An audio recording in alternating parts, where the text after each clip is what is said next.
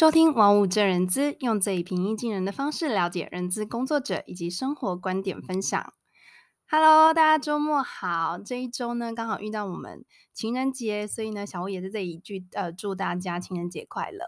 那情人节这个日子呢，我觉得是不管你有没有另外一半，或者是你可能现在单身，我都觉得大家都呃最重要的情人其实就是自己。好，把自己照顾好，然后呢，让自己活成自己想要的样子，我觉得都是比较重要的。那当然，另外一半呢，能不能够出现，或者是说有没有机会可以呃两个人的生活，我觉得这件事情是蛮讲求缘分的。那当然，嗯、缘分这件事情是可以努力的。如果我们能够去参加一些自己有兴趣的社团或是活动，那可能我们结交到。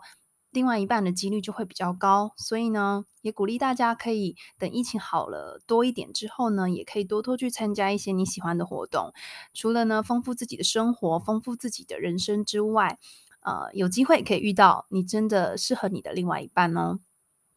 好，那这周呢，上周是跟大家分享人资相关的知识嘛，那这个礼拜我们来谈谈电影。那因为呃，小物自己我本身是有看电影的习惯，那我自己也蛮喜欢的，所以就有买了 Netflix 的一些会员的制度。所以呢，今天要跟大家谈的一部电影是非常非常旧的一部电影哈，它是叫做《刺激一九九五》。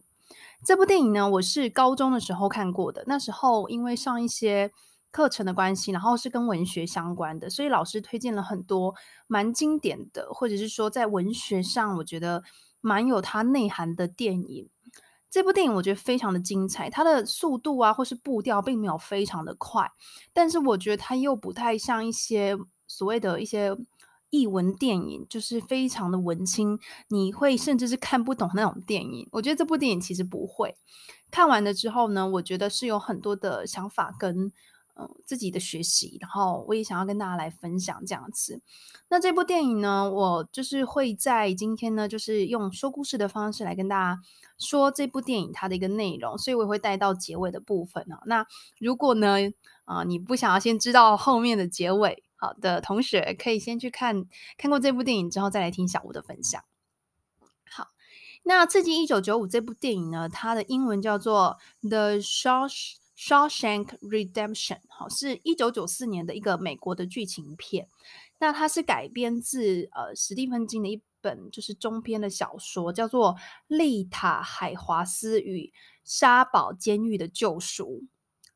那呢，这部电影呢，它主要呢是由一位就是主角，第一个男主角叫就是他是一个银行家，叫 Andy，他是由 Tim Robbins。提姆·罗宾森主演的一部电影，然后他剧情的内容就是在讲说他其实是无辜的，但是他被人家陷害，以为呢他就是去谋杀他夫人的一个呃凶手，所以他就被判了无期徒刑，那就是进入到这个沙堡州立监狱服刑，服无期徒刑。那在这个监狱里面呢，他就认识了第二个男主角，这个男主角叫 Red，是呃摩根·费里曼 （Morgan Freeman）。所扮演的一个角色，我自己非常喜欢呃，Morgan Freeman，我觉得他是一个 很有智慧的演员。对，那因为我可能看了他的蛮多的一些电影，都是跟就是这种比较有知识或者是经验累积的长老的角色比较有关，所以我个人我是蛮喜欢这个摩根费里曼的。好，那呃，同时呢，在这部电影里面呢，Andy 呢，他也是因为他是一个很优秀的银行员嘛，然后他也是在这个监狱里面去帮他的典狱长做洗钱的动作，还有帮就是这些官员呢做一些就是比较非法的事情这样子。好，那小吴呢，这是大概的讲了一下它的内容。那我现在是要来详细的跟大家说明这部电影的内容。如果你没有时间看呢，你就当做听故事，然后听小吴来分享这部电影为什么我觉得它很棒。那当然细节非常的多，我讲的都是主要的感线。好，那如果你有兴趣的话，也欢迎大家再去网络上找这部电影。好，那刚刚有提到呢，Andy 他是一个非常有钱的银行家。但是呢，他非常不善于表达，他就是让人家觉得他是一个很冷冷的人。所以他的老婆呢，后来就觉得说，哦，就是我嫁给你，但是我就是都嗯没有没有感受到，就是我是你呃老婆这件事情，因为你也不会跟我说一些甜言蜜语啊等等的。所以后来呢，他老婆就是呃搞外遇，然后跟一个就是高尔夫选手，就是有点像婚外情这样子。Andy 因为这件事情，他非常非常的难过，就是呃，就是毕竟就是老婆搞搞外遇嘛，然后他其实很爱他的老婆，所以他就跑去酒吧喝酒，然后就喝得醉茫茫这样。喝完酒之后，他就开着车，然后开到了那个高尔夫选手的家门口。那刚好那天晚上呢，他老婆也去找那个高尔夫选手。Andy 开到他们家的门口之后呢，就在车上，然后就拿出了一把枪。好，这个这个这个画面就是电影它一开始的画面哈，就是他是拿了一把枪，然后把子弹装进那个枪里面，好，甚至还下了车，然后剩下的一些子弹还散落一地这样子。那电影一开始就是以这个为一个主荧幕，那后来呢，这个主荧幕呃结束之后，就跳到法官他在法院中审判 Andy 的一个画面，就是因为当天晚上呢，这个高尔夫球员跟他老婆被发现的时候是已经死在。床上，就是他是中了三发以上的枪，然后两个人都毙命了这样子。所以呢，那个电影的主荧幕呢，就是在拍说这个法官在审判 Andy 的过程，因为他们发现他们在外面呢找到那一些子弹啊，都是有 Andy 的手印，一定是他杀了他的妻子跟那个球员。但是 Andy 就是还是冷冷的，然后就告诉法官说，他其实他没有杀他们。那那天他喝醉之后，的确呢，他就是开车开到他们家，然后也拿了枪。但是他后来其实是放弃了，就是进去屋子里的想法，所以他就开着车就开回家。那路途中他就把那把枪丢到河里面去，所以他就告诉法官说，他没有杀人，他是无辜的。那当然想想当然，就是法官就就说，哪有那么好刚好的事情？就你一定在说谎，你一定就是杀了你妻子跟那个球员的人。好，那再加上呢，就是他们身份的关系，所以法官就是当然认为说你，你你就是有正当的理由去杀了你的妻子。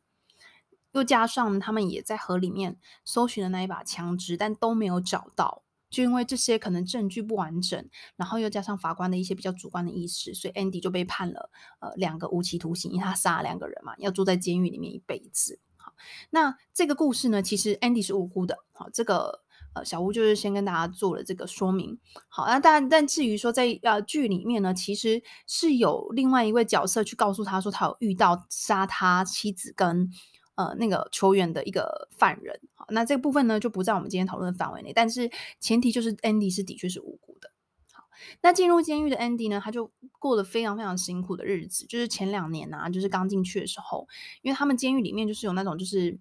你比较老的人就去欺负比较年轻的犯人，好，所以呢，再加上 Andy 其实长得不错，所以就是在监狱里面有一些同性恋，他们就是很想要去，呃，就是做。做对对，你就是懂嘛，就是想要去做那件事情这样子。所以呢，他除了就是常常要被这些同性恋围殴啊，然后还必须要做很多的重活，包含打扫、洗衣服，甚至在屋顶上面做一些房屋修补等等的事情。好，尽管这样非常非常辛苦的生活，哈，他还是就是在监狱里面，他会找一些事情去消遣，比如说他非常喜欢磕石头啊，也对石头的材质有所研究。Andy 是一个非常非常。聪明的一个银行家，然后他对很多东西他都有涉猎，然后非常的专业这样子，然后所以呢，他就是非常的孤僻啊，总是冷冷的不跟其他人讲话。他就这样维持了三个月，他才第一次跟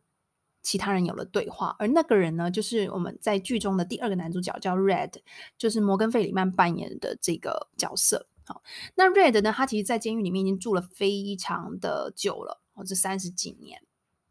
他总是非常的厉害，可以透过一些方式去拿到外面的物资，包含香烟、海报、书籍，只要你能够跟 Fred 呃跟 Red 提出的东西，他都能够拿到。你只要给他钱，或者是嗯，你只要跟他，比如说你买了十包香烟，然后两包给他这样子。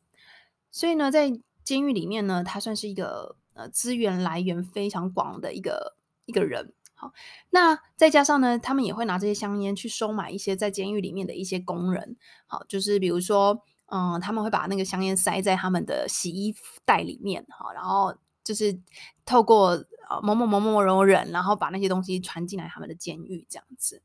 所以呢，其实 Red 在这部电影里面还是一个非常重要的角色，就是他是所有资源的一个整合者。那 Andy 想要的任何海报啊，或者是一些呃实锤类，他后来有跟 Red 呢要了一个，就是有点像我们在五金行买得到那种小小的实锤，好，就是进行他的一些呃计划这样子。所以他在这部电影呢，最重要的角色就是 Andy 跟 Red 两个人。那在某一次偶然的机会呢，Andy 他就是听到某一个官员有提到说，Otos 他有收到了一笔财产，但必须要缴很多的税给政府，然后剩余的钱就不多。这样，那 Andy 本身他就是银行家出身嘛，所以他就立马跑去跟那个官员说，哦，其实他这笔钱只要以赠与的方式赠与给他的老婆，这样他就可以不用缴税，啊，可以拿到净额就对了。那官员本来有点怀疑，但是他后来决定相信 Andy，然后就让他去处理。好，他就去拿了表格，然后 Andy 帮他填啊，去处理所有的流程。好，然后呢，Andy 就非常的呃善用他的知识，去把这所有事情都搞定了。那因为这样的机会呢，监狱的这些官员跟典狱长就觉得他非常有利用价值。他不只是就是只会做那些重工，好，他其实可以发挥更大的效果，所以就把他从洗衣房调到了图书馆，好，就是去。帮监狱的这些官员避税啊，甚至是帮典狱长洗钱跟逃税啊。然后在这个同时间呢，Andy 也立啊也假假造了一个人，他是不存在的人。然后这个人他也有身份证啊、保险卡啊、哦什么健保卡类，这些是这样子，就是塑造了一个人，主要就是要去帮典狱长做一个洗钱的动作。后来，Andy 他成功的呢，就去了图书馆之后，然后他就很成功的把就是监狱改造成全国最大的监狱图书馆，然后里面什么样的资源都有，好，然后也帮了许多的官员跟典狱长啊，甚至是一些呃犯人们，好，去帮犯人们补习，让他们可以考上他们的高中，完成他们的学历。所以，Andy 整体而言呢，他利用他的聪明，他在监狱里面就算是一个比较呃有名的人物，然后也比较受到典狱长的一个关注。故事到最后呢，Andy 就是做了这些事情，哈，当然中间蛮多的细节。然后 Andy 他被关了二十年之后呢，某一天早上早点名的时候，Andy 就再也没有出现过了，就这样消失在他的那个小小的监狱房里面，完完全全的不见，没有人知道他去了哪里。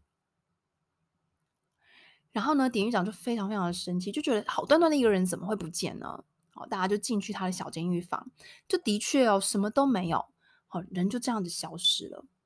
后来典狱长就把那个 Red 叫来，就说：“哎，你不是跟他最好朋友吗？他去了哪里？”Red 说：“其实他真的也不知道，他什么都没说。”典狱长就非常非常的生气，就把呃房间里面的那些 Andy 磕过的石头呢，就把它用力的往墙上就是甩丢。就没想到呢，当那个石头丢到海报的时候，就居然穿过了那个海报。然后大家就惊，眼睛睁超大，然后互相看着彼此就。嗯为什么这个石头它可以穿过墙壁？所以呢，他们当下就把那个海报撕了起来，就看到一个超级无敌大的隧道，一个洞，然后是隧道是可以通往，就是一路通到他们地下道排水管的那个地方。大家有没有觉得非常的惊讶？就是我当时候第一次看这部电影的时候，会觉得哇，那个孔真的是让我也跟画面 这些典狱长一样，就是觉得非常的惊人。没错，大家都没有想错。Andy 呢，他在进入监狱之后呢，他有一次就拿那个石锤，就是在那边刮刮来刮去，这样，然后就刮墙壁，刮他的名字，就发现，哎，那个墙壁的材质，它是一种比较容易脱落的一种岩石，好，所以呢，他就开始用那个石锤，哦，就一直挖那个墙壁，慢慢挖，一点一点的挖，好，那为了要得到真正的自由，再加上他是真的是。就是没有没有犯罪的人，所以他心中就是一直都有那个盼望。他每天就这样挖挖，然后挖下来的石头，他隔天就把它放在他牛仔裤，然后走到大草皮上面，就把那些石头啊碎屑全部都通通倒出来，这样子，慢慢的这样子慢慢卸，慢慢卸，边走边卸，这样。他整整花了二十年才把那个隧道挖好，然后在某一个雷雨交加的晚上，他就把他的东西都绑好，绑在脚上，然后。就一路爬爬爬爬，爬到了那个隧道出去之后，是通往地下道，然后是排水管，很臭那种排水管。他就敲了一个大洞，然后就从那个排水管一路爬爬爬，爬了一个将近五百里，就是一个橄榄球球场大小的，就在那个很臭的排水管那样爬了，爬到最终的路口，然后就是掉到河里面，然后就真的就是逃出了这个监狱。所以故事的结尾就是 Andy 真的很成功的逃了，逃出了监狱，并且呢，他还把他帮典狱长洗钱的所有的证据都带出来，然后寄给媒体。然后他也就是利用他假造那个人的身份，去把所有典狱长的钱全部领光，然后逃出美国的边境，在海边就是过着脱俗然后无欲的生活。好，所以这部电影呢，我觉得是相当的经典，也是会让人家觉得。真的是非常令人佩服的一个角色。好，那简短音乐后呢，我们再继续回到节目当中，小薇跟大家分享我为什么会这么喜欢这部电影，以及我从这部电影里面我看到了什么。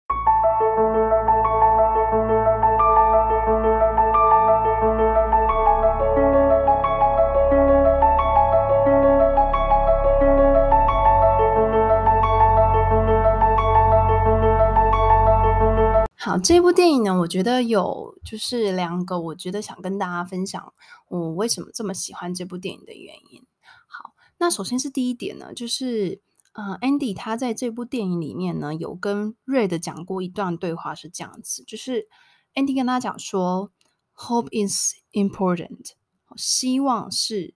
你内心的那种对于未来的希望是非常非常重要的。那当时 Red 就回他说，不要想那么多。就是你在监狱里面，你不要想什么希望这种东西，就是根本就是不可能。好，因为对瑞德来讲呢，他在那个监狱里面，他其实他其实是住了三十几年，快四十年了，所以他就直接跟呃这个跟 Andy 讲说，你不要想那么多，这种 hope 会让你就是去犯罪，去做出一些呃不符合这个监狱叫他们做的事情。对，但是对于 Andy 来讲呢，他心中他就是因为首先他是无辜的嘛，那他就会觉得说他不被应该就是住在这样这样的一个地方。他就算呢对他老婆以前是多么的冷漠，他其实住了二十年的监狱，也算是还清了对于他呃老婆的愧疚，所以呢，他才会呢。呃，用每天的时间这样子去慢慢的去挖那个墙壁，然后挖出一个非常非常大的隧道。我觉得这件事情呢，是首先是在讲我们其实每一个人的心里面，你都会有一种我们叫，因为就是在一些呃宗教里面，我们叫盼望。但是对于一种人生的你，你未来你渴望的一件事情的坚持，那我也觉得这个是一种内心的韧度跟强度。它是不会随着时间的过去而降低的，那种盼望是力量是非常非常强大的。当你真的就是下定决心，你要相信跟你做这件事情的时候，你是可以产生非常大的影响力。然后再加上 Andy 他本身的毅力跟他的耐心，啊，他每一天每一天做，一天一天的累积，时间就会为他带来很大的效应。我觉得这件事情呢，其实是我们每个人都可以去练习的。在你心中，你有没有一件事情是你觉得，我觉得是对于一种人生的一种呃态度了，就是你你对于很多事情你的想法，或者是嗯、呃，我们会需要去练习，让自己心里面可以产生更多这样的盼望，去帮助我们完成一些事情。那当然，这也是一种相信的过程，然后再加上最后就是持续的那样的累积。我相信最后的时候，你会达成一个你自己比较想要的那个样子。哦，这是我非常喜欢这部电影的一个元素之一。再来呢，有讲到呢，第二个重点就是在监狱里面呢，原本图书馆里面有一个呃，就是犯人，他叫老布。老布他在监狱里住了五十年。好了，后来呢，他就是假释，就是五十年之后他就离开了监狱这样子。但是那时候要离开监狱的时候，一般人会觉得说，哦，他一定很开心。不，当他接受到说，哦，他他他可以就是被释放出监狱到这个世界上的时候，他其实第一件事情就是他就是拿了一把刀子，然后想要去呃杀死他。一位伙伴这样子，那为什么会有这个举动呢？是因为离开监狱这件事情对他来讲，他是很恐惧的。首先，他已经在监狱住了五十年了，他习惯监狱里所有每天 routine 的行程，所有每一个官员帮他们安排的每一件事情。然后，他只要想到他只要离开了监狱，他必须要去重新适应这个生活，他会很害怕。所以他才想要再赶快就是犯罪，然后就他就可以继续留在这个监狱里面。在这个电影里面，他给这样的一个呃模式，他们叫做体制化。就在你一个你在一个环境里面待久的时候，你会慢慢的习惯这个环境，会不知不觉的你无法离开这样的环境。那是相当可怕的，就是他已经没有办法，他已经失去了那种就是一般自自由人他自己去自主安排他生活的能力，所以他后来真的离开了监狱。好，然后呢，监狱也帮他安排了在呃超市里面啊，就是呃就是做一些包装的工作啊什么。但是他那时候年纪已经非常大，他在监狱住了三五十年，然后他没有办法去适应这样子一直拿重物，然后再加上他。嗯、在监狱里面习惯什么事情都要跟别人报告，然后下班之后他也没有办法去安排他自己的生活，他自己的工作哦，所以就是他整个就是顿时失去了生活的重心，也不习惯那种没有指令的日子。后来他就非常焦虑，焦虑，非常的焦虑，然后他就上吊自杀了。所以呢，嗯，这这部电影呢，我觉得这个这个体制化这个东西，其实让我印象非常的深刻，因为我觉得这是非常，嗯，我觉得是很严肃、很 serious 的一个议题。那当然，在电影过程中，瑞德有提到说，他也没有办法想象中，他如果真的离开这个监狱，他有没有办法继续生活下去。那嗯，不过故事的结局很好，就是 Andy 他后来呢，就是给他了一个小小的任务，跟他讲说，你如果出离开了这个监狱，你要去哪里哪里找一个他留给他的东西。好，那主要就是要给嗯这个 Andy 要给 Red 所谓的盼望这种东西，要让他知道说，我有一个任务要你去完成，但他就不会一直想着他生活很很很。没有方向，然后想要自杀。那 Andy 给他的这个礼物呢，就是现金。这样子呢，Red 就可以用这个现金去，呃，离开那个城市，然后去跟去找 Andy，然后一起在海边生活。所以这个是故事的结尾，我觉得是很棒的。那从这个体制化的事情呢，我觉得我们要去反思的事情是说，我们是不是有能力去妥善安排自己的生活，或者是说，你对于你自己的生活，你能不能够知道说，你现在这个时刻你要去安排什么样的事情？好，而不是习惯让别人对你的生活进行安排，或是对你的生活进行指令。